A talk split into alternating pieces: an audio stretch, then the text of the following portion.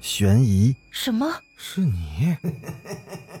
灵异，那个人他居然是飘过来的，他根本就没有腿。奇闻，三天后，警方找到了这辆三七五路公交车。惊悚，别过来！别过来！别过来！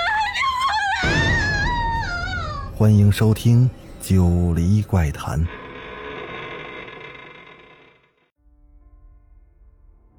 Hello，各位听友，大家晚上好，欢迎继续收听《九黎怪谈》。咱们继续讲上回没讲完的故事。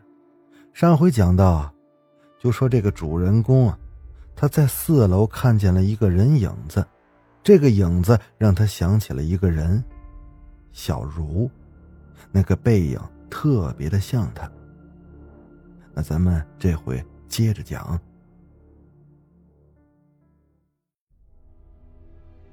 我想上到四楼去看个清楚，可刚迈了几步，那凌晨两点的铃声就响了。哎呦，我就像被铃声给催眠了，顷刻就失去了知觉，然后倒地便睡。我的同桌啊，就是那个小茹，她死了。我右手边的桌子就一直空着。有个老师想让其他的同学坐小茹的位置。当时我没同意，因为除了小茹，没有人有资格做。小茹的死让我是堕落颓废，成绩也是一滑再滑。爸妈迫不得已才送我上的这个辅导班来提高成绩。我很想搞清楚这小茹是怎么死的。法医面对尸体查不出死因，警察费了很大的力气去调查，结果呢，直接就给列成了悬案了。悬案的意思是，小茹已经不再是我心中那美丽阳光的女孩了，而是公安局档案里的一个名字而已。唉，那时候好几次我都梦到了小茹，都是穿着血红的衣服，惨白的脸，她看着我，只是哭，但不说话。看她哭的样子，我在梦里也是跟着流泪。今晚。我又梦到他了，梦里他朝着我喊：“救我！快救我！”喊完之后就消失了。我猝然的惊醒，起身喘着粗气，想起了梦里小茹的样子，我又想起了在四楼瞥见的熟悉的身影。再去上辅导班，我特意的就留意那个四楼了。我想找个机会上去看看，可还没行动，班主任就找我单独谈话了。他好像一眼就能看穿我的心事。别上四楼，千万别去！我这是为你好。为什么？这三个字刚出口，我可就后悔了。不能问为什么，这是规矩。班主任条件反射的扬手要扇我，我赶忙的捂住了脸。他愣了一会儿，然后好像决心不扇我了，可还是重重的扇了我，扇得我嘴角出血。班主任还想扇，他左手忽然摁住了右手，不让右手来扇，那样子就像是左右两只手在打架，又像班主任和体内的另一个自己在对峙。我这时候，我忽然明白了，这班主任好像是被某种东西给控制了。他真的就跟外表一样，温文儒雅，只是体内那个控制他的东西，让他变成了另一个喜怒无常、残暴的人。班主任和体内的东西对峙了很长时间，才停了下来。别上四楼，听见没？这个辅导班远比你想的要邪。可后面的话还没来得及说完，他瞬间就变回了那个粗暴的班主任了。我很好奇，这一楼、二楼到底有什么？因为一直以来，我都感觉这一楼和二楼漆黑的教室里肯定有秘密。但班主任好像又看出来我的心思。他又找我了，再敢到处乱跑，打断你的腿。哼，你敢？你打一下试试。他举起了棍子就朝我腿上挥去，等快到腿骨时，他忽然停下，然后他转成了温文尔雅的样子，又瞬间转成凶神恶煞，然后又转成了温文尔雅。他好像是真的班主任和假班主任之间在不停的切换。当真班主任出现时，他会冲我喊：“快跑，快跑！”然后那个假班主任要出现时，他则挥舞着棍子吼我：“站住，别跑！”我呢，就只能拼命的跑，可再跑，还是围着教学楼在转圈啊，那根本就跑不了多远啊！跑到凌晨两点的铃钟响起时，我就直挺挺的后仰在地上了，睡着了。准确的说，那应该叫催眠了吧。等我醒的时候，已经在家了。我赶紧摸了下腿，还好，没断。从那以后，我再也不敢跟班主任顶嘴了，他也没再提过要打断我腿的事儿。我也不敢再到处乱跑了，除了三楼，哪层我都不敢去。直到我又在四楼的楼梯口见到了那个人影。那人影抛给我一个檀木的手链，那上面写着我和小茹的名字。那是情人节我送小茹的礼物，只有小茹才有。很明显嘛，那个人就是小茹。可他不是死了吗？怎么会出现在四楼呢？我特别想见小茹，做梦都想。她与我只隔了一层楼这么近的距离，可我却感觉这么的远，远到一个在海角，另一个在天涯。我不能直接去四楼找他，那太危险了，不仅害了他，我根本也跑不了啊！我一直就想找个两全其美的法子上四楼，可是我一直都没找到。时间就在我彷徨无措中。悄然的流过，到了第一次的摸底考试，大家都很紧张。据说第一次摸底考试的成绩应该跟高考是相差无几，只要这次考得好，那高考分数肯定都低不了。于是我在临考的前几天，很多人都在加班加点的复习时，我也是。可小林却例外，他一副胸有成竹的样子。在别人复习的时候，他悠闲的听着歌、看小说。小林，快点复习吧，这次考不好，高考肯定落榜。哼，信不信？这次我能考全班第一？信你个毛信！我不信。但小林用成绩让我信了，他真的考了全班第一，六百五十多分。我问他是怎么做到的。我也没看到他复习呀。这是秘密，不能告诉你。我又求了他半天，他这才透露了一点给我。多亏我爸给我报了个辅导班，那个辅导班可厉害了，根本不需要我去上课，只要直接去考场考试，就能考出好成绩。我当时就愕然了。以前我只以为我报的那个辅导班已经是够牛逼了，没想到还有比我更牛的。哎，那个辅导班叫什么名啊？明天我让我爸也给我报。神秘辅导班。我更愕然了，我和小林竟然报的是同一个辅导班，为什么他报的班可以不去上课呢，而我的就必须得上课呢？凌晨一点，我正在辅导班上课时，我忽然听到了一个女生凄厉的惨叫声，这好像是从一楼传来的，只叫了一声就不叫了。不只是我听到了，当时所有人都听到了，教室里立刻的乱成了一锅粥，大家都在那交头接耳，议论纷纷，都在猜测那刚才到底是谁在叫。这时候，讲台上的班主任重重的敲了几下桌子：“不许乱，没你们的事儿。”顷刻间，就没人敢说话了。课继续的上着，只是我再也没心思听了。翻来覆去的想，那刚才到底是谁在叫？叫的是那么惨，就像是在受虐。我很想跑到一楼去看看，但又害怕班主任的淫威，只能是坐在原地，心不在焉的听课。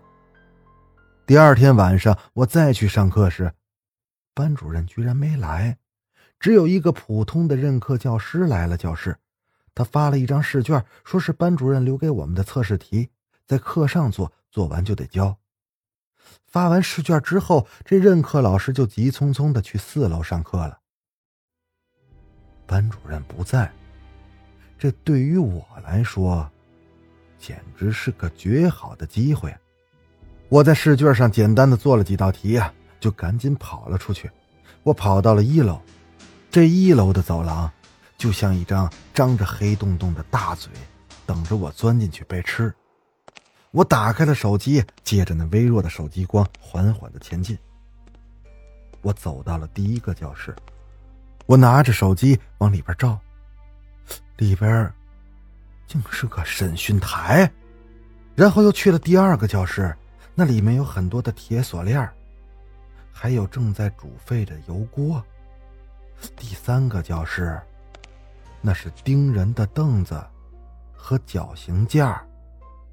从一楼的第一个教室走到二楼的最后一个教室，这条路走完，我腿当时都吓软了。一楼、二楼竟然是刑房，里面的刑具那应该只是阴间才有的，什么掏心挖肺下油锅，这些都是鬼差折磨鬼的方法。可为什么教学楼里？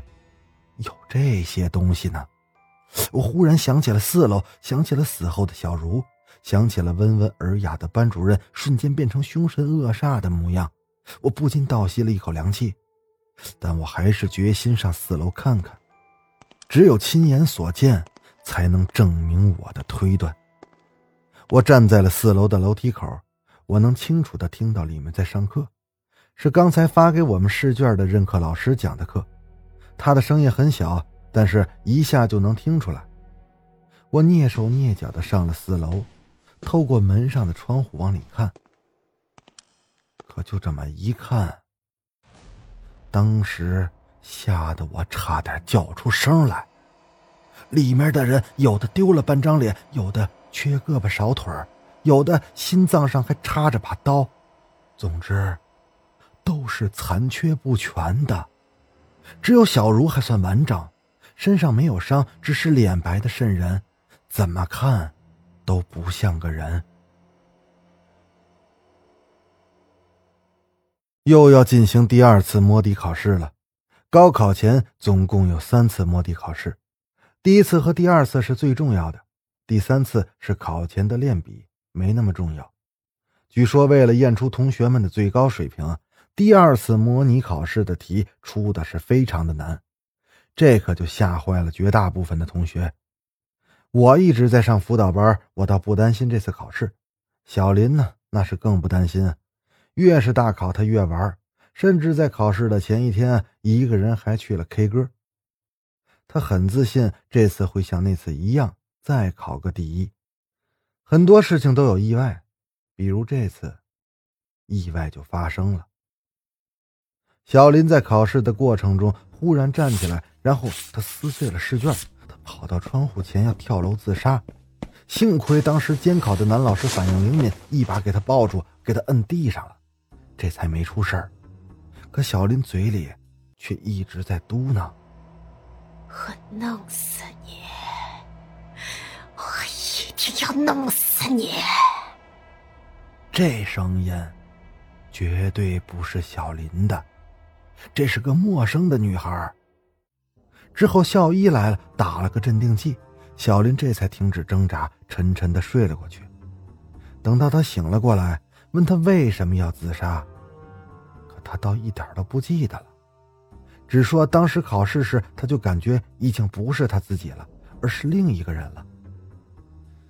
医生说，大概是因为高考的压力太大，产生幻觉了，休息几天减减压就好了。可我不这么认为，我觉得小林今天的异常绝对跟那个辅导班有关。回家的路上，我遇到了一个喜欢看鬼片的女生，她神神叨叨的跑到我跟前儿。哎，你看小林今天的样子像什么？像什么？鬼上身呀！你没看出来吗？就是这句话，让萦绕在我心底的谜团那是瞬间的解开了。小茹是鬼，这点我早就猜到了，只是一直不敢承认罢了。围墙上贴的黄纸，那是防止鬼翻墙逃走的符。班主任是被鬼上身了，才变成了这种凶残的模样。小林也是鬼上身，才会在考试时寻死觅活的。而辅导班的四楼都是鬼。但是有一点我不太明白，辅导班给鬼上课干嘛？鬼又不参加高考。直到小林告诉我，他爸爸花了十多万才让他有鬼上身的能力时，我那才恍然大悟啊！辅导班是想用这些鬼赚钱，把鬼教好了，让他们上买主的身，然后替买主高考。考好了呢，买主会付给辅导班一大笔钱。刑房啊，就是用来教训那些不听话或者考试没考出好成绩的鬼的。小茹的学习不好，脾气很倔，我估计肯定没少在刑房待着呀。他在四楼楼梯口两次暗示我他在四楼，那想必就是受不了那里的折磨了，想让我救他。可我也很想救他，只是不知道怎么救。打电话报警那肯定不行啊，那个辅导班是建在阴间的，警察根本也找不到。硬闯到四楼把小茹抢下来，那更不现实。即使我能抢她出教学楼，可是还有黄纸拦着呢，她根本都逃不出去呀。没办法，我只能是静下心来坐等时机，希望奇迹能够出现，让我把小茹给救出来。接下来的几天里，我时刻留意教学楼里的变化，生怕小茹出什么事儿。可倒霉的是，越怕什么，就越来什么。小茹还是出事儿了。那晚我在三楼上课时，我就听到这一楼传来了小茹喊救命的声音。我立刻起身跑到了一楼，班主任也是跟了过来，他抓住我要把我揪上三楼。放开我！我要救小茹。你不但救不了她，还会把自己给搭上。快跟我回去吧！要是被别人发现，你也会变成鬼的。老师，你现在没被鬼上身吧？嘿，暂时没有。鬼上人身，鬼会很累，必须每隔两个小时休息一两分钟。现在正是他休息的时候，你赶快跟我上去吧，要不然再过一会儿就来不及了。班主任想拉我上去，可我执意不肯。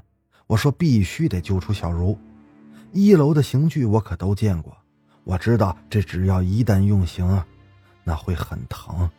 我怕小茹疼，我说什么都不想离开。我得救她出来。你现在进去，你不是救小茹，你是在害她，你知不知道？我愕然了。小茹是被怨鬼缠身缠死的。现在他也是怨鬼，身上怨气重，没办法转世投胎。这个辅导班神通广大，可以用钱买通鬼差，让怨鬼转世。条件是那些怨鬼必须为辅导班赚到更多的钱。所以现在小茹只要替买主高考，他就能投胎。你要是现在去救他出来，他就永远都不能转世投胎了。那他就变成孤魂野鬼了，一辈子要飘荡在外面，无家可归。你说，你这不是在害他，是什么呀？班主任说的这些，我实在是没想到。高考的考场上，第一场考完了，我感觉考的还不错，兴高采烈的走出了考场。这时，一个长得很清秀的女生撞了我的肩一下。也没说对不起，就匆匆的走了。我本能的停住，看了他一眼。刚才撞我肩的那刹那，我瞬间有了心电感应。我感应到了小茹，我走上前去跟那个女孩打招呼：“小茹，是你吗？”那女孩看着我，眼泪是大颗大颗的往下滑落。是我是我，我以为我在投胎前再也见不到你了，没想到。小茹上了这个女孩的身，来替她高考的，考完她应该就能去投胎了。高考完之后，小茹彻底的离开了这个世界。八月份，我接到了一所名牌大学的录取通知书。九月份，我收拾好行李去北京上了大学。坐的是汽车，坐上去我才发现里面只有我一个人，连司机都没有，只有我一个人。十月份，我的家人在一个很偏远的山区找到了我的尸体。我现在在哪儿呢？这时，我就在那辅导班的四楼上课呢。所以，准备明年的高考，我就得走小茹走过的路。小茹是冤鬼缠身缠死的，所以冤鬼就是辅导班派出去的。他们也为我派了个冤鬼，于是我来到了这儿。我为什么来这儿呢？就因为班主任说，辅导班的秘密，只有死人才能知道。知道辅导班秘密的人都得死。